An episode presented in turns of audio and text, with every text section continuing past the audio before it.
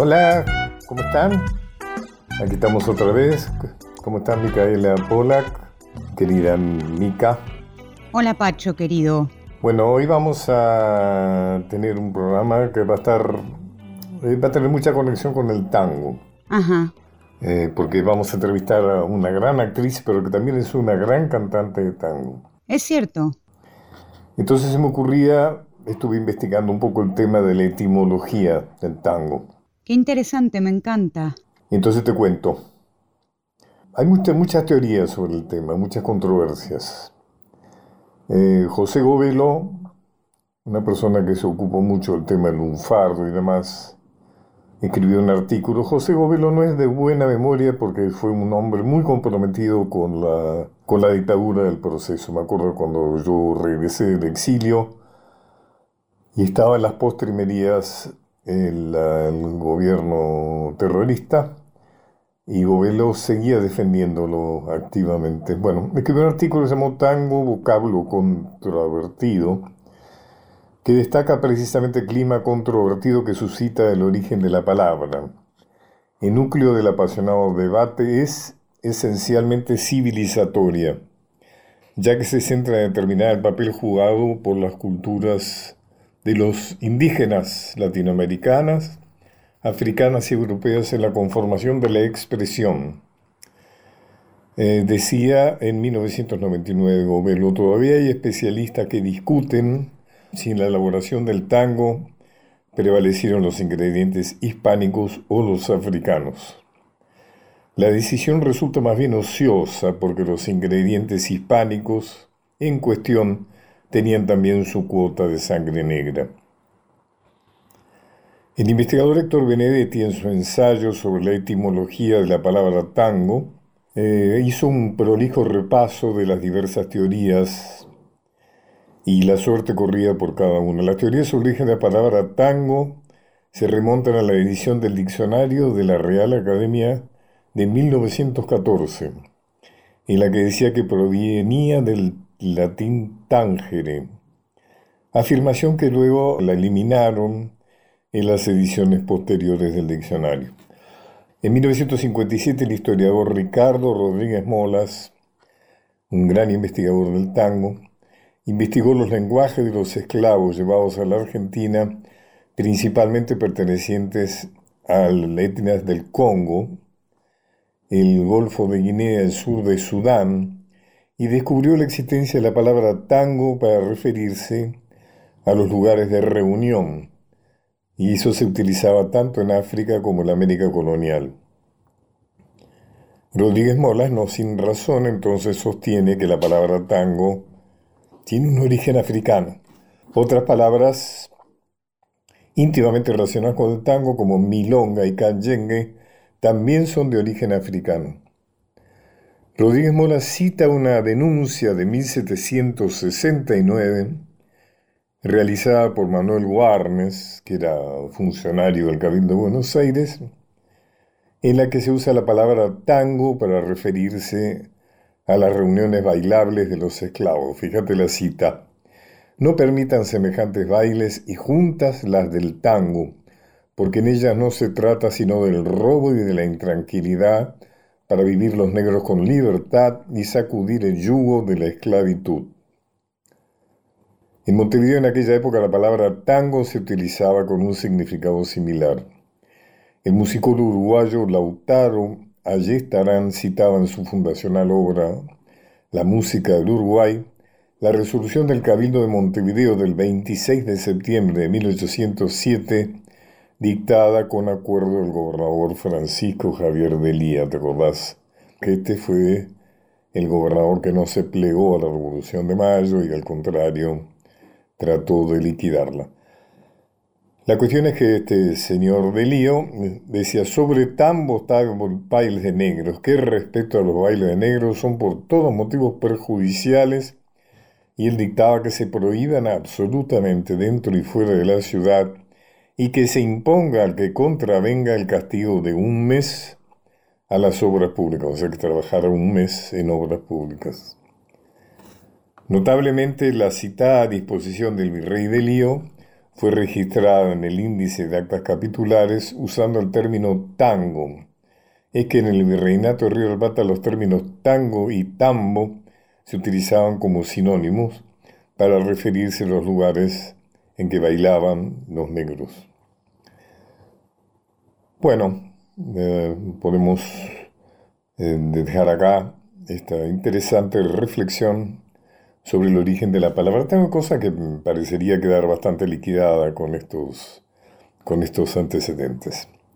Bueno, y vamos a escuchar entonces el primer tango de nuestra invitada de la segunda, de la segunda parte y te propongo que escuchemos mano a mano un tangazo con letra de Celedonio Flores y música de Gardel Razán.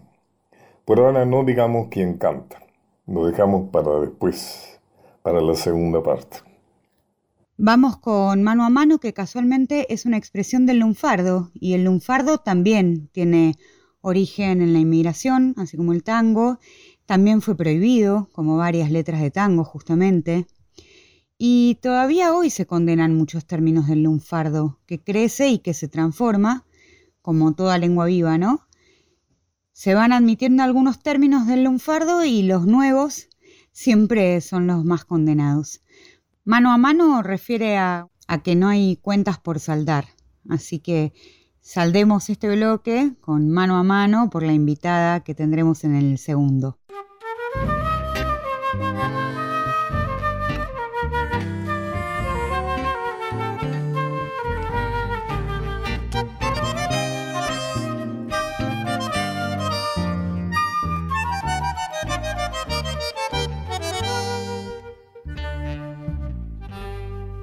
Rechiflao en mi tristeza Hoy te y veo que has sido en mi pobre vida paria solo una buena mujer. Tu presencia de bacana puso calor en mi nido. Fuiste buena, consecuente y yo sé que me has querido. Como no quisiste a nadie, como no podrás querer.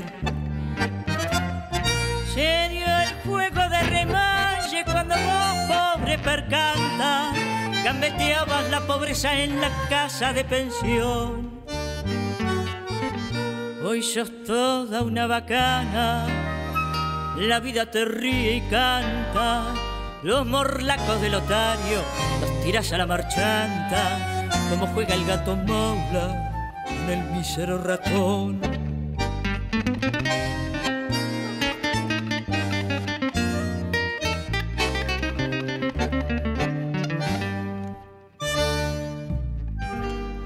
Tienes el mate lleno de infelices ilusiones. Engrupieron los otarios, las amigas, el gavión. La milonga entre magnates con sus locas tentaciones, donde triunfan y claudican milongueras pretensiones. Se te ha entrado muy adentro en el pobre corazón de mano a mano quedado. No me importa lo que has hecho, lo que haces, ni lo que harás. Los favores recibidos, creo habértelos pagado. Y si alguna deuda chica sin querer se me ha olvidado, en la cuenta del otario que tenés, se la cargas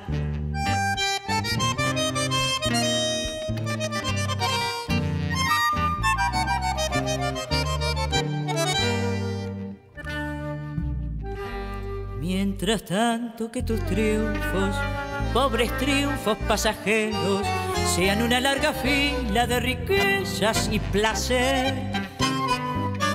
Que el bacán que te acamala tenga pesos duraderos, que te abracen las paradas con cafillos milongueros y que digan los muchachos, es una buena mujer.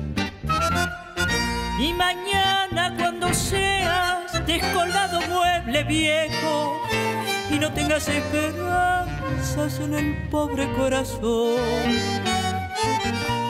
Si precisas una ayuda, si te hace falta un consejo. Acordate de este amigo que ha de jugarse el pellejo para ayudarte en lo que pueda llegue la ocasión.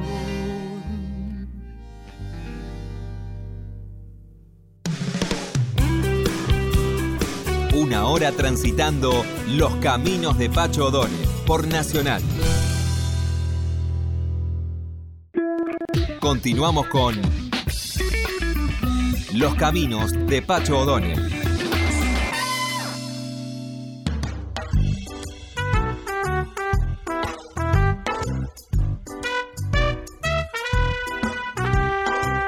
Muchos reconocieron que quien cantaba tan expresivamente mano a mano, secundada nada menos que por Ubaldo de Lío, era, era Cristina Vanegas. Hola Cristina, ¿cómo estás? ¿Cómo estás, Pacho?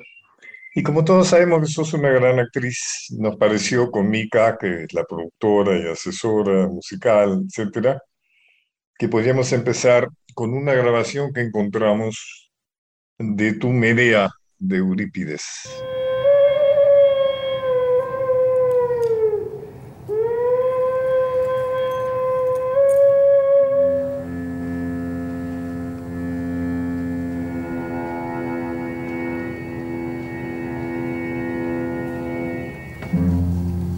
Este acontecimiento inesperado que me acaba de golpear me ha partido. Me ha destrozado el alma. Mi esposo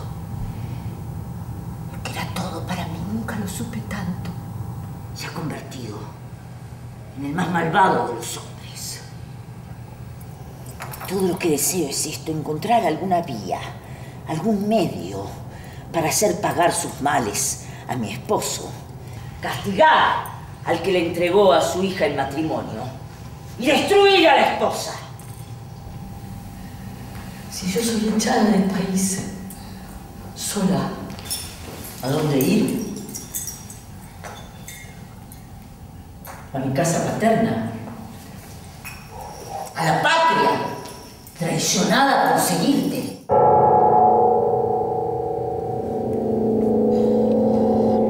Jason ya tiene un refugio, pero a mí que me queda, abandonada por todos. Mataré a mis hijos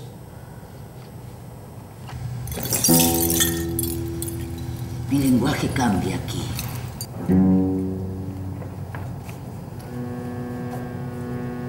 Ah, mis hijos ya tienen una ciudad y una casa. Vivirán siempre sin su madre, abandonada en la desgracia. ¡Qué arrogancia la mía! En vano los he criado. ¿Qué hacer? Cuando veo la mirada resplandeciente de mis hijos, se me escapa el corazón. Ya que han de morir, los mataré yo, que le di la vida. Mi acto está decidido. matar cuanto antes a mis hijos, huir de este país. Antes de que golpee a sus hijos con su mano ensangrentada. Y de espanto que la sangre de un dios sea derramada por los hombres. ¡Jasón! ¡Morirá de mala muerte!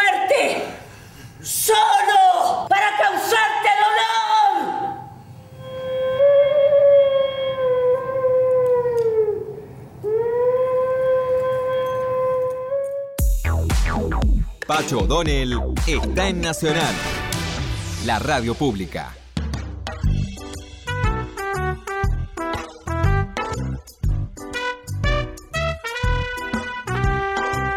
Cristina Vanegas, para mí es un honor entrevistarte. Tengo mucho afecto y mucha admiración por vos, que compartimos mucho. Tienes una gran trayectoria en el ámbito del espectáculo, sobre todo el teatro, ¿no? sí. tenés tu propio teatro, el, excéntrico de la 18, sos una maestra, reconocida maestra, profesora, este, sos actriz, por supuesto, y sos dramaturga también, autora, has escrito también. Así que, bueno, empecemos por, por, por, por, vos. ¿Por qué amas el teatro de esa manera? ¿Qué es lo que qué es el teatro? El teatro ha sido siempre en mi vida el lugar, eh, el lugar donde soy alguien, el lugar donde puedo construir una presencia mucho más este, poderosa que, en la realidad, en donde puedo construir ficción, donde puedo trabajar desde la fundación de, los proyectos, como en el caso de Medea, como en el caso de Edipo Rey, como en el caso de, Molly Plum. Eh, me gusta estar desde la, desde la fundación de, la construcción del texto, de la traducción, de las adaptaciones, de las dramaturgias. Este, no lo he podido hacer muchas veces, pero lo he hecho por lo menos en los proyectos que yo considero más importantes, este, como Medea, por ejemplo. Y eso me, me da mucho placer, me mete en la, en la, en la urdimbre de la obra, me mete en, la, construcción de cada palabra, de cada adjetivo, de cada, en, la, la, comparación con diferentes traducciones. Pero fundamentalmente creo que es esa presencia y esa relación con, con, eh, eh, con, ese, con ese, espectador. Este, eh, con ese espectador que a veces es, mucha gente y a veces es... Grotowski decía que con que hubiera un actor y un espectador era suficiente para que hubiera teatro, que podía no haber obra, podía no haber luces, podía no haber escenografía, podía no haber, pero que con que hubiera un actor y un espectador ya podía haber teatro. Creo profundamente en eso. Vos has trabajado con, vos has trabajado con grandes directores, ¿no? Sí, sí, he trabajado con Inda Ledesma, he trabajado con Alberto Ure siete años, eh, donde hicimos un,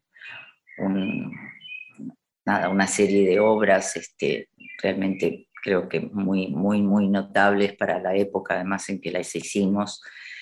Este, hicimos primero eh, ensayos públicos sobre eh, la obra de Griselda Gámbaro puesta en claro. Después hicimos la obra puesta en claro con el texto. Después hicimos El Padre de Strindberg. Después hicimos. Cada una de estas obras llevó siempre un año, un año y medio de ensayos. Mm. Después hicimos Antígona de Sófocles con una traducción y adaptación de Ure y Elisa Carnelli, su, su última esposa, que es traductora de griego ático. Este, y después finalmente hicimos Los Invertidos, que la hicimos como más, de dos años, un año entero en la sala Casa Cubierta del San Martín, llenando todas las noches. Este, fue, muy, fue una obra fantástica realmente. Contame cómo era Ure, cómo era Ure, ¿por qué, por, qué te enganchaste tanto con, con, con él, ¿no? con lo que él hacía, con lo que él proponía por su enorme inteligencia, creatividad, originalidad, por su fuerza para sostener proyectos que eran casi imposibles de sostener. En aquel momento pensé que no existía el Instituto Nacional del Teatro, ni Proteatro, ni hace, qué sé yo, 35 años. Este.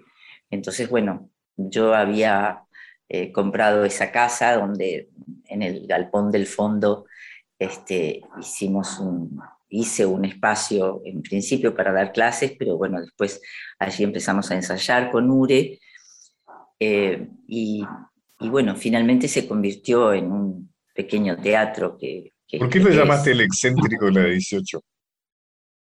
Bueno, el excéntrico de la 18 es un nombre que le puso Ure, justamente. Teníamos que ponerle un nombre a la sala porque no... Eh, no, no tenía nombre, era, era mi estudio donde yo daba clases y además yo vivía arriba, así que este, eh, con el padre de Strindberg y le mostramos a Kive Steif, que en ese momento era director del San Martín, le mostramos un ensayo general después de ensayar un año y medio.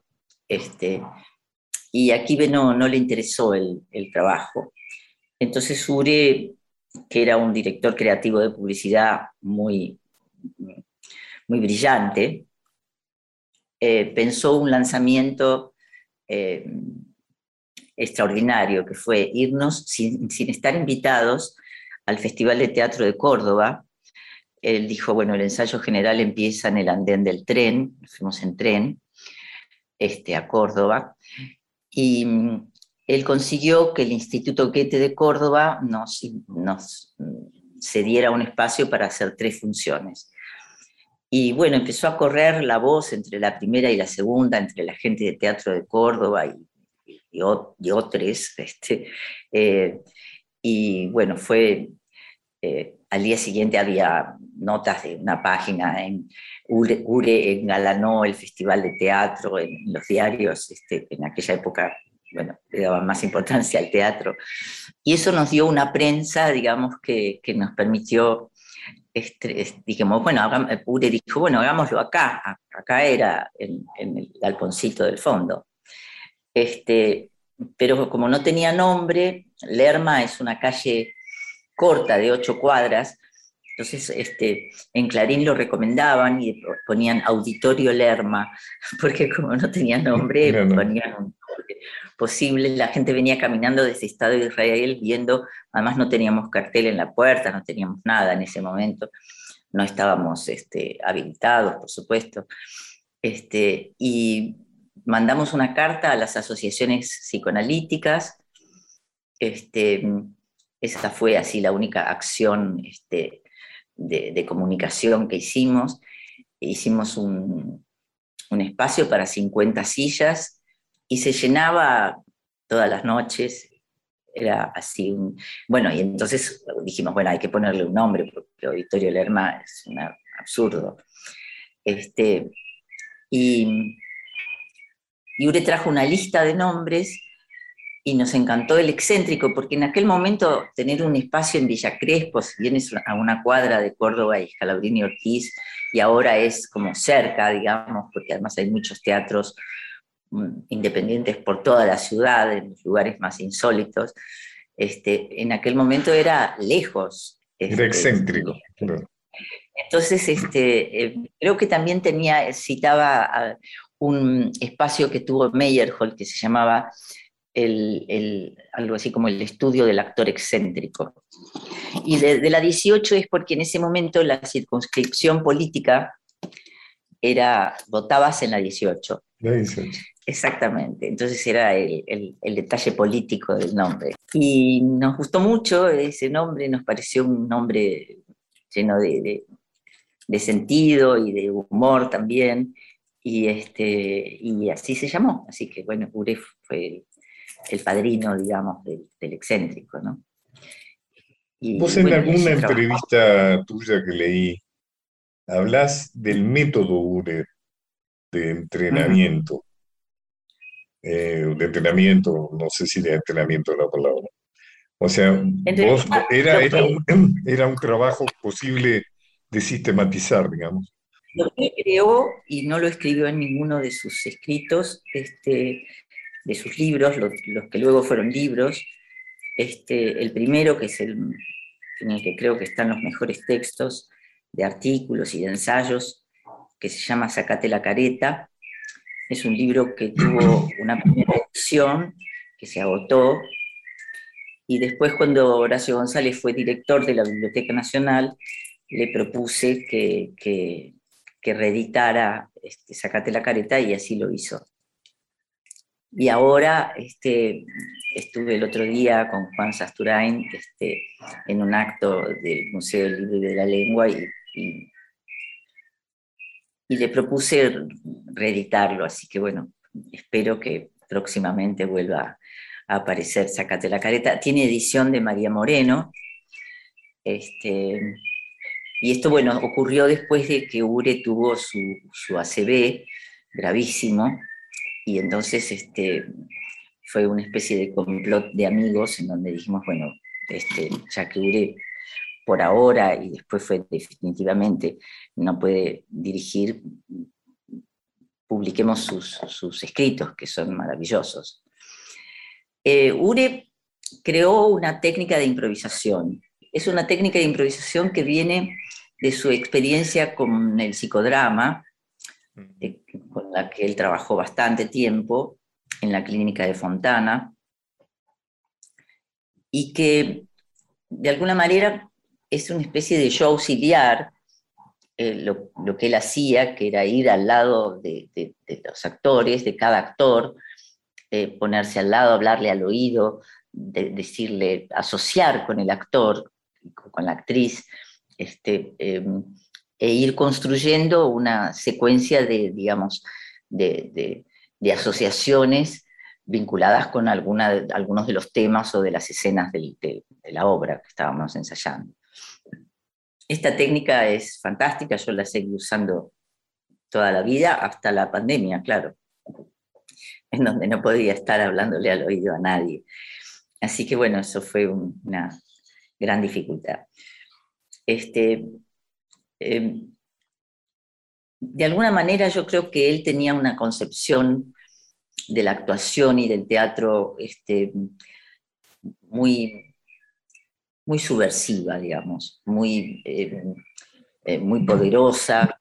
Y bueno, yo creo que, que, sus ideas, sus imágenes, su concepción del teatro, su concepción de la actuación como algo tan, tan poderoso, tan, este, con una construcción de presencia y con una eh, relación con, con, géneros y estilos este, sublevados, este, em, que, producía un hecho teatral realmente muy poderoso, muy penetrante, muy, muy perforador de la, de la, de la percepción del espectador, de modo que había algo ahí de, de una una potencia eh, muy estremecedora, o sea, con el padre Strindberg, por ejemplo, había, no sé, los hombres salían re deprimidos, que ese era un mundo sin hombres, éramos solo mujeres, siete mujeres, vestidas así muy, muy, muy bellamente, muy femeninas y muy bocas rojas y tacos agujas y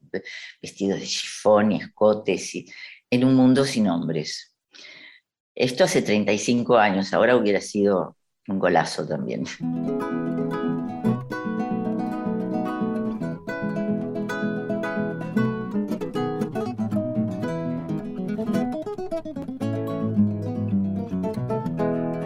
Miraña, es necesario que hablemos como es debido, porque ya estoy aburrido de hacer el papel de otario Vivir así es un calvario, te lo bato con franqueza. Sácate de la cabeza tu berretín de mandar, que si no vas a rajar con las pilchas de la pieza.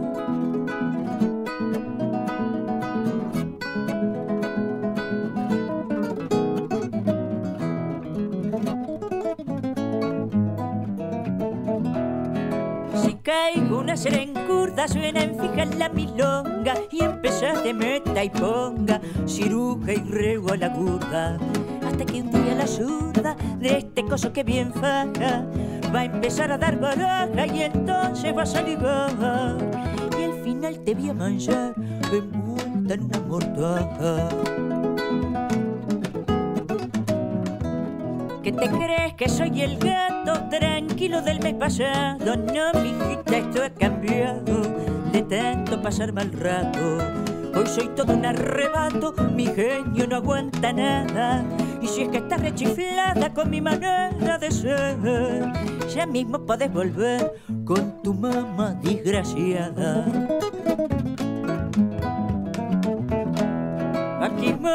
Yo señora y oiga lo que estoy batiendo, así que vaya sabiendo quién es el que ronca ahora. Y la parda sobradora lo escuché con mucha cancha, le hizo hacer la pata ancha y sin batirle hasta jate, le partió el ciruja al mate con el filo de la plancha.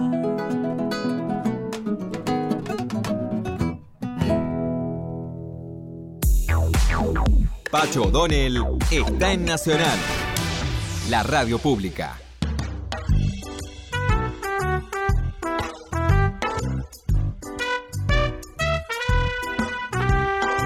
Soy Pacho O'Donnell y estoy hablando con Cristina Vanegas. Eh, me acuerdo que durante la época de cuando yo estuve exiliado en, en España, en Madrid, llegó Ure, eh, estuvo un tiempo y daba unas charlas no sobre Grotowski, sino sobre eh, un autor ruso, digamos, que no recuerdo. Meyer. Exacto. Meyer, seguramente. Meyer. Porque él aparentemente seguía bastante lo, de este autor. Sí. Sí, él, él pensaba que, que la relación con la acción era lo que generaba, digamos, las emociones, los estados, los, digamos, que imprimir en una acción algo imaginario, algo sensorial, algo emocional, creaba algo eh, mucho más poderoso que, por ejemplo, lo que en aquellos tiempos eh, se, se, usaba mucho, que eran todas las técnicas americanas, pensadas para... El actor studio, todo eso, ¿no? Claro, pensadas para un país con una industria cultural absolutamente diferente a la nuestra. ¿no? Ure creo que fue creando su propio pensamiento sobre, sobre el, imaginario argentino, sobre las tradiciones de, las, de los géneros y de los estilos de actuación criolla. Creo que, que, que, era un pensador, además de un director de teatro y un maestro excelente eh, y una persona excelente. Y eso generó una, una, una, teatralidad muy corrida del realismo, bordeando el realismo, este, con escenas que podían ser oníricas o, reales, este, pero que generaban una poética muy poderosa. ¿Se ha grabado, se ha filmado alguna de esas obras? ¿Hay algún eh, registro de eso? Mira, este, cuando hicimos en el Cervantes el Edipo Rey, se hizo un foco Ure, una especie de homenaje a Ure, y pasaron, mm, pidieron al San Martín una grabación de Los Invertidos, pasamos también una grabación casera del padre de Strindberg en El Excéntrico, que no se ve muy bien, pero se aprecia lo, que hicimos. Este, hay también este, digitalizados este, fragmentos editados de los ensayos públicos de puesta en claro, también de la puesta en escena de puesta en claro en el sótano del sótano del Pairó, del Teatro Pairó. Em, terminamos haciendo en un momento en el que no era Kibe Staif el director del San Martín, sino Emilio Alfaro, terminamos haciendo El Padre y Antígona en la sala Casa Cubierta, y después hicimos Los Invertidos también en la sala Casa Cubierta. De, alguna manera fue una venganza también, ¿no? De, bueno, no nos quisieron, pero ahora vamos para, nos vamos para el centro. Este, eh, sí, sí. O sea que algo de eso seguramente está en YouTube, ¿no? Digo para, para, para que nos escuchan, que puedan completar todo esto que estamos hablando, viendo algo de, lo de UNE, ¿no? Seguramente está en Los Invertidos, eh, lo, que contás, ¿no? Todas estas obras que estás contando. No sé si Los Invertidos está, porque Los Invertidos nos lo prestó el, el San Martín, pero no sé si lo subieron a... No sé si lo subieron. Mm. no sé si lo subieron. Este, Vos has hablado de otra persona muy interesante eh, que el otro día se le puso su nombre a una sala de esta eh, filial, diríamos, del Centro Cultural de la Cooperación que se abrió ahí en Diagonal Norte, donde estaba el Teatro del Pueblo antes, que es Inda Una figura, yo la llegué a conocer, una figura extraordinaria, muy importante ¿no? en el teatro argentino.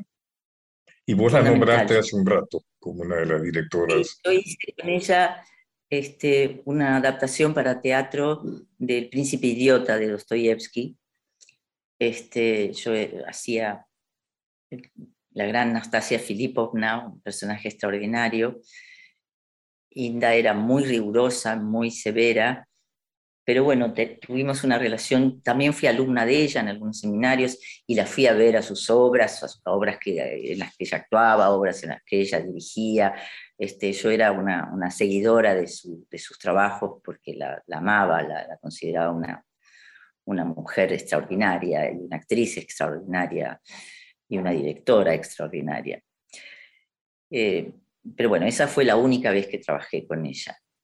Este, después, bueno, trabajé con Pompeyo Audibert, eh, la señora Macbeth de, de Gámbaro, y luego también él dirigió la Medea de Eurípides en el Claro, escuchamos un rato. Bueno, yo la última vez que te vi en el escenario te vi en el excéntrico del 18 cuando hiciste lo de Lamborghini sobre Eva Perón.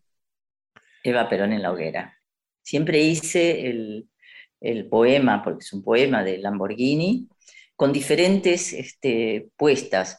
La Ah. primera, que fue extraordinaria, en la primera me dirigió Iris Skakeri, la Ah, gran, qué gran, bailarina Todos fue íbamos a verla, Iris Catherine de San Martín. exactamente, Impresionante. hacía Carmina Burana. Carmina. Burana. Ella me dirigió en un libro de Hellman que se llama Salarios del Impío.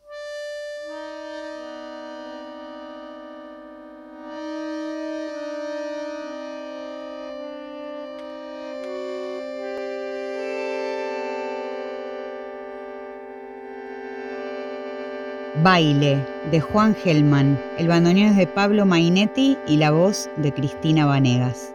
De la cintura bajan arrabales de adentro, como impaciencias del amor. ¿Qué es esa moneda que tu bailar acuña? En la colina del deseo sobra el sol. Seguridad es tu hermosura, bella, que el tiempo apagás en laberintos de eros, donde es triste el que no sabe. Amarte es preciso, vivir no.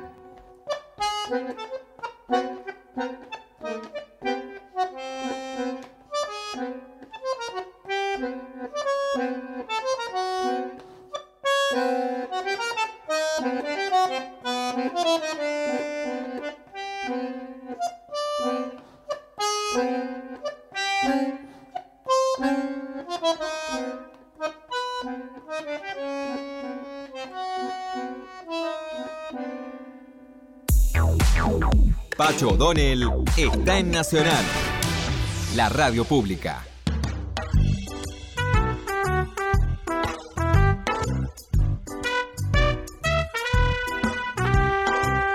Eva en la hoguera, un poema de Leónidas Lamborghini. Bueno, como te dije, yo te vi en esta obra, en una ceremonia muy conmovedora, ¿no?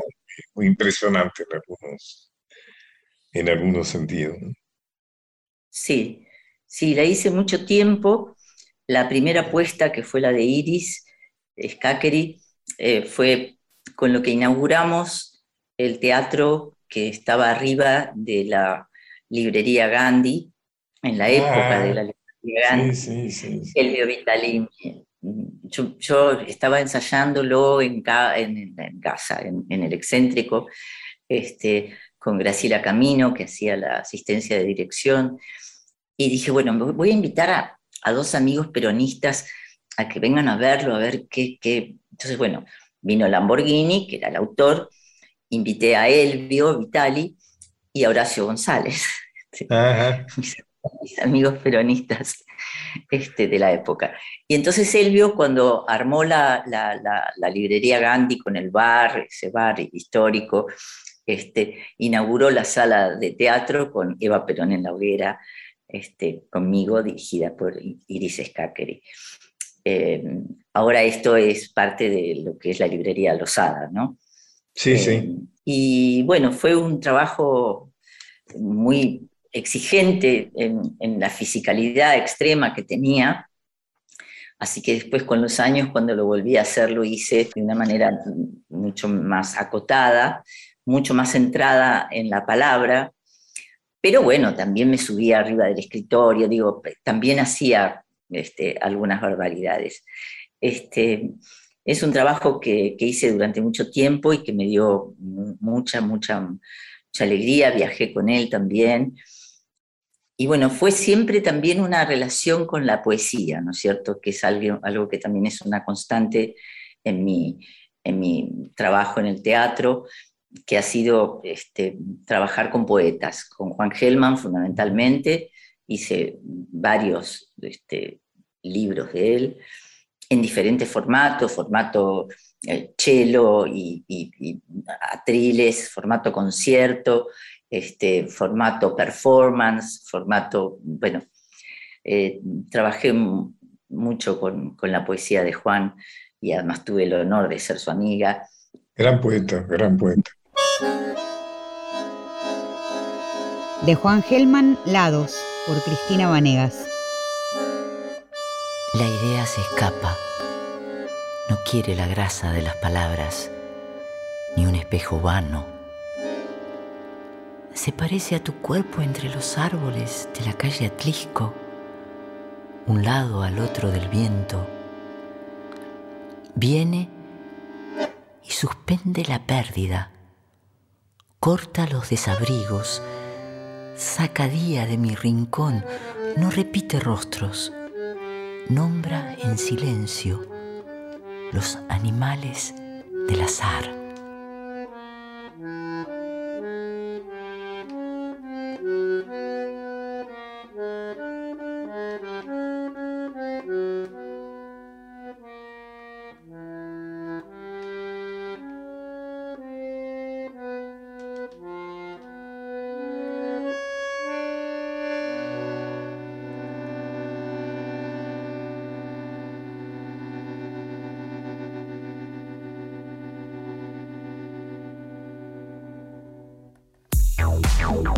Pacho O'Donnell está en Nacional, la radio pública.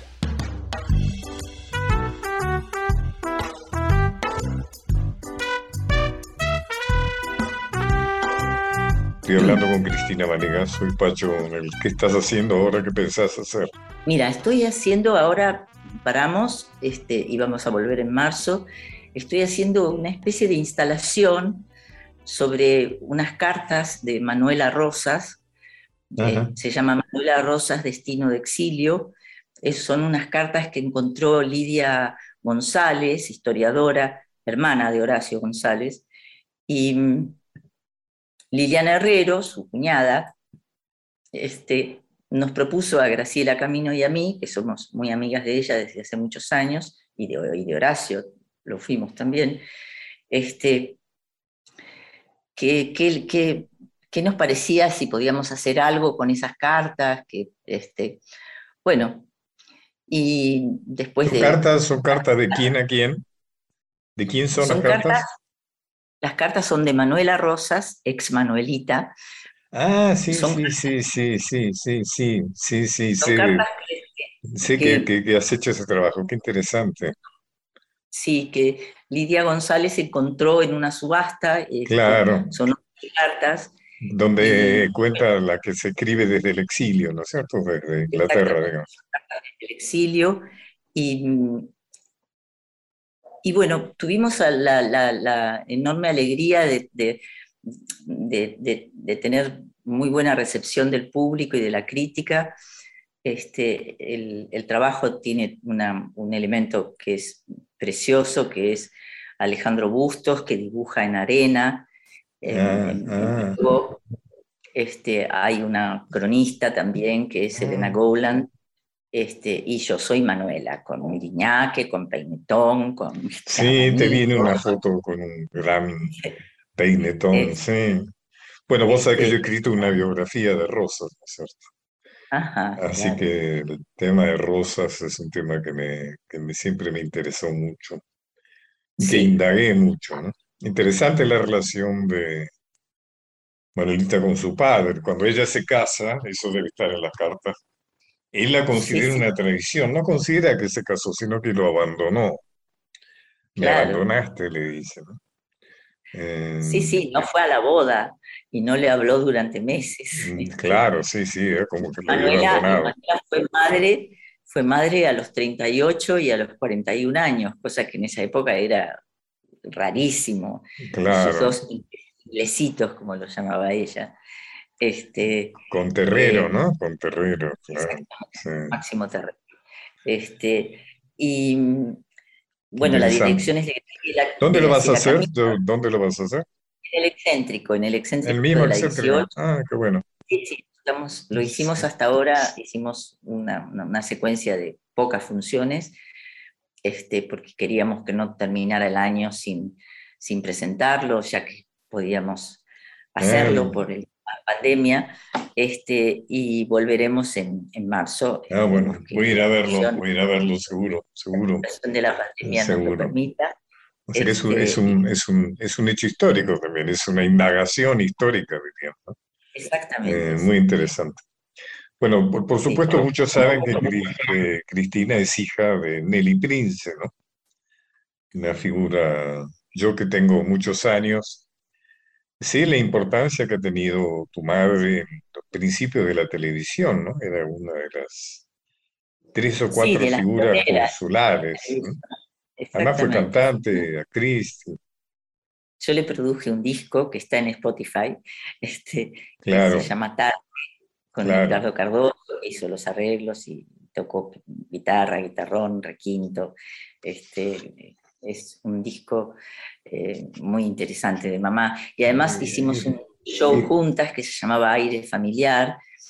Y lo curioso era que ella cantaba tangos de los 40, de los 50, de los Espósitos, de Mansi, de, y yo canto tangos eh, más viejos, tangos mm, reos y fundamentalmente tangos de los repertorios de las mujeres del tango, que fueron también pioneras del género. Claro. Finales del siglo XIX hasta los años 30, por lo menos. Este, después ya vinieron las grandes orquestas con, con los muchachos, este, eh, pero digamos... Has cantado, ha, cantado con Rita Cortese también, ¿cierto? He cantado con Rita Cortese, este, claro. y sí, hemos hecho, este, ahí también estaba como invitada mamá, y con Rita, recuerdo que el primer día que, que el día que debutamos, este, llamaba Canciones Bárbaras, lo hicimos durante un año en el claro. Tazo. Mi mamá era la, invitada, que cantaba tres tangos, y, y yo antes del estreno le dije, mira, puede ocurrir, porque hace poco nos invitó Lidia Borda a su show, y ocurrió esto, pero puede que no ocurra. Bueno, por supuesto cuando cantó mamá, se llevó la ovación de la noche. Claro. Una persona muy querida. muy querida. con un ataque de risa, este, porque, y, eso se cumplió religiosamente todas las funciones este, que hicimos en, durante un año. Mamá se llevaba la ovación de la noche eh, religiosamente. Eso fue maravilloso. Este, ¿Se ganaron un premio ACE, puede ser, por ese espectáculo? Nos ganamos un premio ACE por aire familiar, en donde trabajamos con este, Ariel Argañarás y Diego Rolón en guitarra y guitarrón. Este, ¿Sabes por qué lo este recuerdo? Lo recuerdo, lo recuerdo muy bien porque nos ganaron a nosotros. Nosotros habíamos, nosotros habíamos hecho la izquierda el roble, que era un recuerdo de Mario Benedetti, y éramos uno de los candidatos, y ganaron ustedes merecidamente. Bueno, eh, te imaginas lo, interesante que ha sido esta charla. Te la agradezco, te la agradecemos mucho. Y te voy a despedir con audacia, también de Celedonio Flores, cantado por vos, bellamente cantado por vos. Cristina Venega, muchas gracias. Eh. Muchas gracias. Gracias a vos, Pacho. Muchas gracias.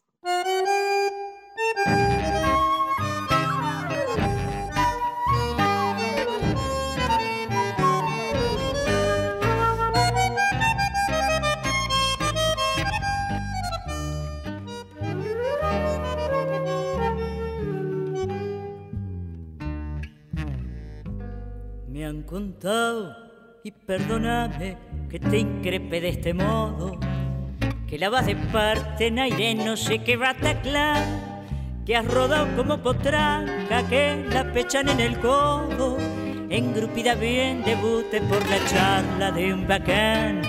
Yo no manjo francamente lo que es una parte en aire, aunque batan que soy bruto y atrasado, ¿qué querés? No debe ser nada bueno si hay que andar con todo al aire. Y en vez de batirlo en criollo te lo baten en francés. Me han contado y este falto que querés me desconsuela. pues viene de los muchachos que te han visto trabajar, que salís con otras minas a llenar la pasarela y a cantar si lo que hacen se puede llamar cantar. Vos que no tenés oído ni para el arroz con leche, te mandabas la morocha como número atracción. Quien te viera tan escasa de vergüenza y de peleche, emprenderla a los berridos cuando suena un charleston.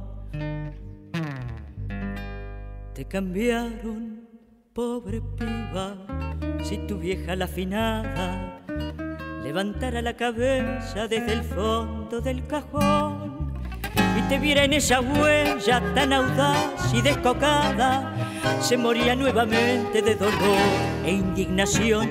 Vos, aquella muchachita, a quien ella santamente educó tan calladita, tan humilde, tan formal. Te cambiaron, pobre piba, te engrupieron tontamente, bullanguera mascarita de un mistongo carnaval.